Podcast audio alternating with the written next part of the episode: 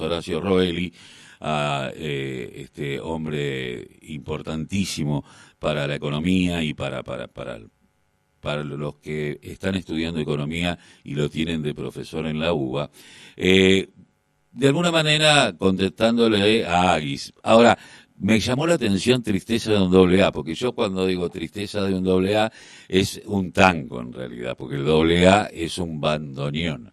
Y, ah, porque mi hijo me dijo que es Alcohólicos Anónimos, no. Eh, tristeza de doble A es otra cosa. Muy buenos días, Horacio, ¿cómo te va? Bueno, muy buenos días, gracias por tu generosa presentación. Sí, es un tango y, y vos sabés que los títulos pone Berbisky, o sea, Sí, yo, yo no le pongo el título, el título siempre enganche periodístico lo hace Horacio. Lo mío que el enganche periodístico lo haces vos.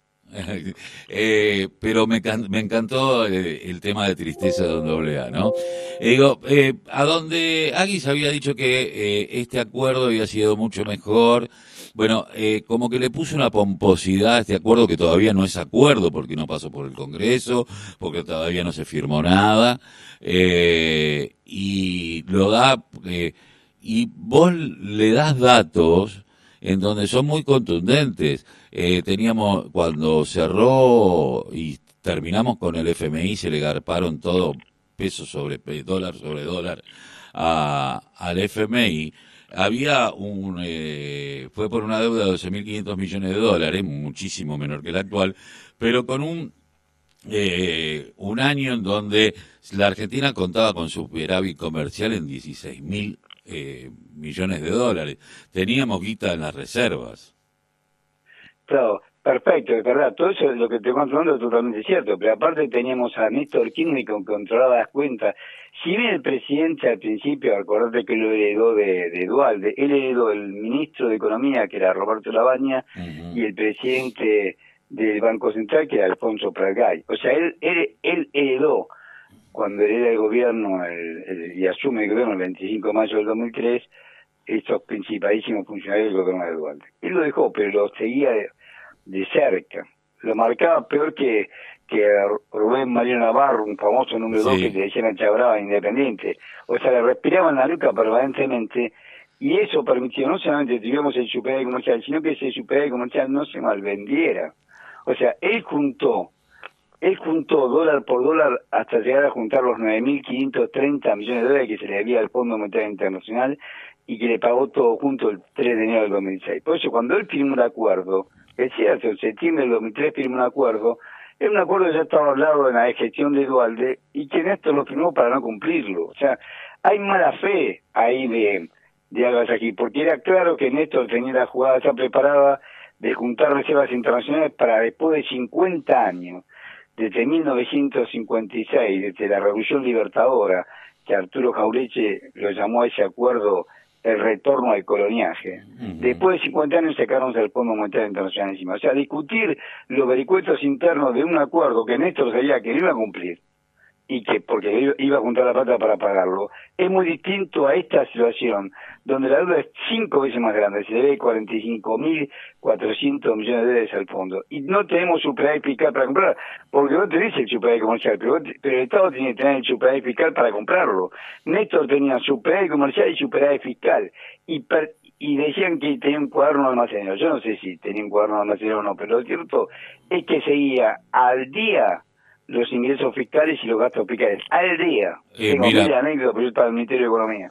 Mil anécdotas de, de- del seguimiento Néstor diario. Y, y en el caso de la balanza comercial, la seguía mensualmente, tenía todos los números de registro mensualmente y sabía las reservas que se compraban y sabía las reservas que podía comprar el Banco Central. Y no le dejó vender ni uno. Acá, Miguel Ángel Pérez, el actual presidente del Banco Central, le regaló a los al, al sector privado 9.300 millones de dólares. Al mismo sector que jugó a Pagani de Arcor, que jugó 500 millones de dólares, le regaló 460 para que pagara su deuda externa. O sea, acá tenemos una situación de, de, de, de violación del mínimo principio de soberanía nacional que tiene que tener un gobierno. Le diste a las empresas privadas que jugaron capitales de dólares para que pagaran su supuesta deuda externa. Una, después les dio adelantos a los importadores por 6.600 millones de dólares. A los, el le pagó deuda por 9.300 millones de dólares. No lo digo yo, si lo, lo dijo el ministro Martín Guzmán el 5 de enero, cuando fue la reunión con los gobernadores, el 5 de hay, hay, hay, un tema que es muy importante, porque decir, como este ajuste no se va a poder cumplir, porque vos planteás que el ajuste que va a plantear el FMI a la larga no se va a poder cumplir. Lo de la libreta de almacenero, doy fe porque mi mujer eh, es la hija de quien fuera en algún momento eh, alguien muy cercano a Néstor Kirchner decía que ya cuando estaba en Santa Cruz había hasta la última resma que se compraba y que estudió economía para que no lo caguen los ministros de economía. Eh, o sea, es un tipo que eh, evidentemente sabía que la economía tenía que estar al servicio de la política. Pero más allá de eso, eh, lo que me, me, lo que yo estoy lo que vi que, que vos como terminás la nota es decir que no se van a poder pagar van a empezar a pedir eh, que paguen eh, con riquezas naturales subsuelo del subsuelo argentino lo que cultiva para comprar los precios de remate y van a utilizar los dólares que fugaron en la gestión de Cambiemos. Eh, perfecto opino lo mismo que vos ese va a ser el ciclo. Como este gobierno no va a poder cumplir los waiver, que es el perdón que tiene está bien, no pudiste cumplir las metas, y son metas trimestrales. Bueno, a cambio quiero que me pagues con activos, y ahí van vamos a mal vender. Por eso esto de, que quieren sacar a 4.000 metros bajo el nivel del mar, sacar gas a 307 kilómetros de, de la costa marplatense. No importa nada. Quieren que la Argentina se pobre, no tengo, al contrario, pobre África. Quieren que la Argentina sea una nueva África subsahariana. O sea, traer, trata de traer minerales, recursos naturales, a como de lugar, bosques nativos, a como de lugar. Lo están haciendo. Ahora van a, van a, ahora cuando la resistencia se cae más grande, porque cada vez es más contaminante y cada vez es más grave lo que están haciendo. Entonces, ahora van a utilizar esto la deuda, que no le puede pagar para que le pague todo por papelito, es una deuda que no benefició al pueblo argentino, es una deuda que se fugó, que el presidente Alberto Fernández dijo el primero de, de marzo del 2020 cuando inauguró la sesión ciudadana que investigar hasta las últimas circunstancias y no hizo absolutamente nada. La PIP, que es la Administración Federal de Ingresos Públicos, que depende de él y que tiene la potestad para hacerlo, tendría que haber llamado a los 100 primeros tomadores de, de, de compradores de dólares en la época de Cambiemos, que eso siendo publicó Horacio Barbisky en una nota que se llama Los 100 de máquina y cuenta la luna del 24 de mayo del 2020, tenía que haber llamado las 100 empresas esas porque ya tenés seis primera prueba. Cuando lo publica Barbisky, cosa que no negó ni las empresas ni el Banco Central, cuando publica Barbisky el Estado, tenía que haber llamado a Telefónica Argentina y decirle cómo hiciste para comprar 1.200 millones de dólares si tuviste pérdida en el año 2019 y los cuatro años no acumulaste ni siquiera la cuarta parte de esa suma. Ahora... O sea, acá hay balances falsos, evasión fiscal. Los bancos tenían que haber comprobado, vos vas a comprar dólares al banco y te pide el certificado de vacuna antibariórica porque tiene una evasión por la, por la Carta Orgánica del Banco Central. Hay evasión, puga, incumplimiento de, los, de, de la función de los bancos y sobre todo lo que hay es una gran negligencia de parte del gobierno de dejar pasar esta barbaridad en contra del pueblo argentino. Eh, cuando uno piensa en esto y en lo que vos decís de los recursos naturales, piensa en... Te, pierdo un poco la voz. Eh, sí, eh, ahí me escuchás. Ahí, te escucho mejor, sí. uno cuando piensa en esto de la evasión, de comprar el subsuelo argentino, de quedarse con las riquezas, no puede dejar de pensar lo que pasó este fin de semana, donde entre las 25 personas que están hoy en, en la montaña, sin que luego de haber sido agredidas por una policía y un ejército privado, de Lewis, otro que se llevó y fuguita, eh, que está Jorge Rachita ahí, Jorge que siempre es alguien que también asiduamente sale por, por, estos medios, digo, tiene que ver con esto, tiene que ver, está vinculado, porque son los empresarios a los cuales nosotros le dimos la posibilidad, o Macri le dio la, la posibilidad de seguir enriqueciéndose y encima los han eh, cooptado en, en, la ruta que está habilitada para ir al lago argentino. Esto es terrible. Perfecto. Esto, por supuesto, tiene que ver con lo mismo. Joseph Lewis es una persona más rica de Inglaterra y, eso, y obviamente tiene tiene más de do, más de 12 mil uno no puede creer más de 12 mil hectáreas en la zona frontera que rodea el lago más de 12 mil hectáreas se cuenta hecho una zona fronteriza no podría ser un extranjero el dueño de esto lo dice nuestra Constitución Nacional. Sin embargo, José Lewis es el dueño de más de 12.000 hectáreas en, que rodean el lago escondido y lo tomó al lago como pileta propia porque ese camino que llevo, que es el camino se apropió de una ruta se apropió de una ruta nacional. Después piden que caigan a palos a, lo, a cuando alguien corte una ruta por un reclamo, pero él se apropió de una ruta nacional o provincial. Bueno, este, exacto. ¿Y por qué lo hace? ¿Por qué Fula lo hace? Bueno, yo sé Lewis es uno dueño de Pampa Energía. Marcelo Midlin pone la cara, pero se supone que Marcelo Midlin no tiene más del 6 o 7% del paquete accionario.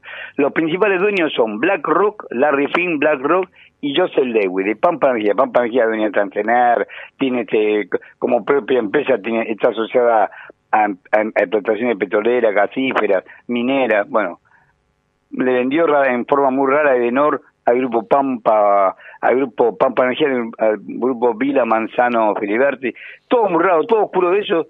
Uno principal, el principal acreedor privado de Argentina es BlackRock y el principal socio de BlackRock en Argentina, que es Joseph Lewis, es, es el, una de las llaves de la, de la negociación de la deuda externa en Argentina, porque date cuenta que BlackRock tiene muchísimo peso en Estados Unidos, BlackRock tiene muchísimo peso sobre el Fondo Monetario Internacional porque Estados Unidos tiene el 16% de, de las decisiones del Fondo Monetario Internacional y es el único que tiene poder de veto también yo se leo que tiene influencia sobre Inglaterra. Bueno, y acá estamos dependiendo de estos financistas, de este capital financiero internacional, de lo más compico, de lo más graneado, de, los más ricos entre los fondos, de los fondos de inversión o fondos de cobertura, y es el que no, no deja pasar a la población al lado escondido. Eh, hoy esto está tomando ribete ya de niveles de violencia de un ejército propio 50 hombres a caballo armados y después que la policía provincial le dijera a, la, a los policías que estaban acompañando la marcha que bajaran del, de, la montaña y que dejaran sola a la marcha, lo cual ahora dentro de un ratito vamos a ver si podemos pasar un audio de, con, eh, de, la, de la gente que está eh, en el bolsón, entre ellos eh, Julio César Urien, planteando, bueno, el habeas corpus, haciendo todo lo posible para garantizar la integridad de los 25 personas, entre ellos Jorge Rachid, que se encuentran allí, que no tienen comunicación porque por la zona no tienen señal. Digo, me, me pone, a, a uno dice, está sucediendo esto, esto no es chiste y esto no es gracioso, esto es eh, un conflicto interno y que con, con, con, patotas armadas. Estamos hablando de, pues, de, grupos parapoliciales y para, paramilitares en este caso. Eh, sigue... tienen su propia fuerza de seguridad y acá lo han demostrado palpablemente. Tienen también una población, porque ellos tampoco podemos ocultar, una población de amanuenses, de obsecuentes del poder económico, que le responden a Joseph Lewis. Lo, que, lo primero que, que no dejan pasar a, a, a la gente que se llama en realidad se llama Fundación Interactiva para Promover la Cultura del Agua, que, que dirige Julio César Uri. Eh, no lo dejan pasar, es la población, es la población del lugar que obviamente todos trabajan para Joseph Lewis. O sea, es como el viejo señor feudal y los siervos la gleba. Una, una reedición de, la situación feudal en Argentina cuando somos un país republicano, la tierra es pública, nos pertenece a todos, ellos se la apropian, se apropian de los caminos que son públicos y encima tienen su propia protección en la policía en la paralela y la oficial. Mm. En el gobierno, acá la gobernadora tenía que dar cuenta. La gobernadora está con, con Alberto Fernández en su viaje a, al mundo, a, Rusia, a China y a Barbados. La gobernadora tenía que dar cuenta de esta barbaridad. Ella es la responsable de la policía. Y sin embargo, tenemos estas aberraciones jurídicas y nadie va a decir nada. Lo decís vos. Y van a decir pocos medios. Pero la gran mayoría va a guardar silencio y puede pasar sí, me llamó la atención. De, de, de nuestra soberanía que cobardemente este gobierno calla y que también callan los gobiernos provinciales que están cansados de hacerlo. Lo mismo pasa con, y por supuesto, después van a decir que los culpables son los mapuches, lo mismo pasa permanentemente con, con, con, han desmontado de árboles centenarios, de arte pino, de alercia, árboles centenarios para poder este, sembrar y, y, y sacando ese, ese pulmón que tiene al pie de la cordillera de los Andes, ha hecho cualquier variedad, viene haciendo hace siglos cualquier variedad, viene haciendo hace siglos, primero con los originales de ahí, hoy son grandes empresas extranjeras las que tienen grandes porciones de tierra en la, en la, en la Patagonia. Yo sé, Lego es uno, pero pensemos en Benton, pensemos en Tuner, pensemos en todas pensemos en Eliar, que es. Pinochet, que la mujer de Pinochet son los hijos de, de Pinochet, y los sobrinos de Pinochet, los Iriar que tienen Chile tiene grandes detenciones en la frontera con Chile mismo. O sea, acá tenemos un gravísimo problema de desconocimiento, por supuesto, es profeso, meditado de la población argentina lo que pasa en la Patagonia, porque la Patagonia siempre para ellos ha sido una reserva de gas, de hierro, de plata, de, recursos naturales como son los montes naturales de, árboles centenarios, de peces, de, han dicho, en la costa del lado Atlántico han hecho y están haciendo barbaridades con, con, con, nuestra, nuestra propia plataforma soberanía y con nuestro y con nuestros peces y moluscos en nuestros mares. Pescan barcos españoles, chinos, cualquiera, ninguno controla nada. Con nuestro petróleo, recordemos que la zona alrededor de la Malvina que autoriza es Inglaterra, la Virgin Petroleum, que es la socia de Pan American Energy de Bulgeroni, es la principal explotadora de la zona de la cuenca sur de, del Atlántico, autorizado por, por Inglaterra. Y sin embargo acá es, es socia de Pan American Energy, que es la segunda compañía petrolera de Argentina. Bueno, todas estas realidades alguna vez salten a la luz y vos sos uno de que la difunde, pero no mucho más, esto deberíamos tomar conciencia, todo el pueblo argentino, de que se está violando la Constitución Nacional, que se está violando nuestra soberanía y que es una minoría que se enriquece a costa de estas barbaridades. Eh, qué cortito, ¿qué pensás del viaje Rusia-China? Ah, te escucho muy bien, levantar un poco el retorno. Eh, ¿qué, ¿Qué pensás sobre el acuerdo con China y con Rusia? Bueno, el gobierno hace bien en tratar de diversificar la fuente de financiamiento. Eso lo haría cualquier gobierno nacional y popular. No tenemos por qué depender del mundo occidental y cristiano. Y también, ahora, habría que ver siempre a, cambio de qué. China se compromete a realizar a Tucha 3. Ellos manejan el tema energético, desde hace muchísimos años que manejan el tema energético, el tema represas, lo han demostrado fielmente y han sido bastante responsables en su trabajo. Lo que pasa es que nosotros a China le estamos vendiendo a China le vendemos eh, soja en grano, maíz en grano, este, carne, el, aumento del precio de la carne en Argentina, porque ellos empezaron a comprar eh, carne vacuna y compran la res entera. O sea, no sé cómo harán el asado, pero compran el asado, cosa que no pasa en, Europa, la cuota Hilton o en Norteamérica es, la, la parte eh, delante de la vaca, acá compran toda la res, y lo cual encarece la vida nuestra. Habría que ver la letra fin del acuerdo está bien pensado que vos tengáis que diversificar. El acuerdo que inició el acuerdo con China fue Néstor Kirchner. Sí. O sea, está bien que vos inicies. Eso, habría que ver a cambio de qué. A cambio siempre que hay que ver siempre acá la letra chica para ver a cambio de qué hacen esto. Ahora, lo que dice él, Chile puede creer realmente lo que dice Alberto Fernández? Que dice, bueno, que estás, nos está subordinando el Fondo Monetario Internacional y va a Rusia a criticar a Estados Unidos. Eh, no es creíble. O sea, no es, no es un hombre de palabra.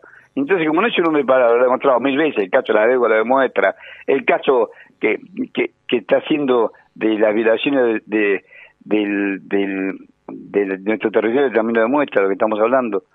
Entonces, que él diga cosas como que dice, no es tomado en serio y hay que ver la letra chica de los acuerdos. Horacio, te agradezco mucho haber pasado por la voz del grito.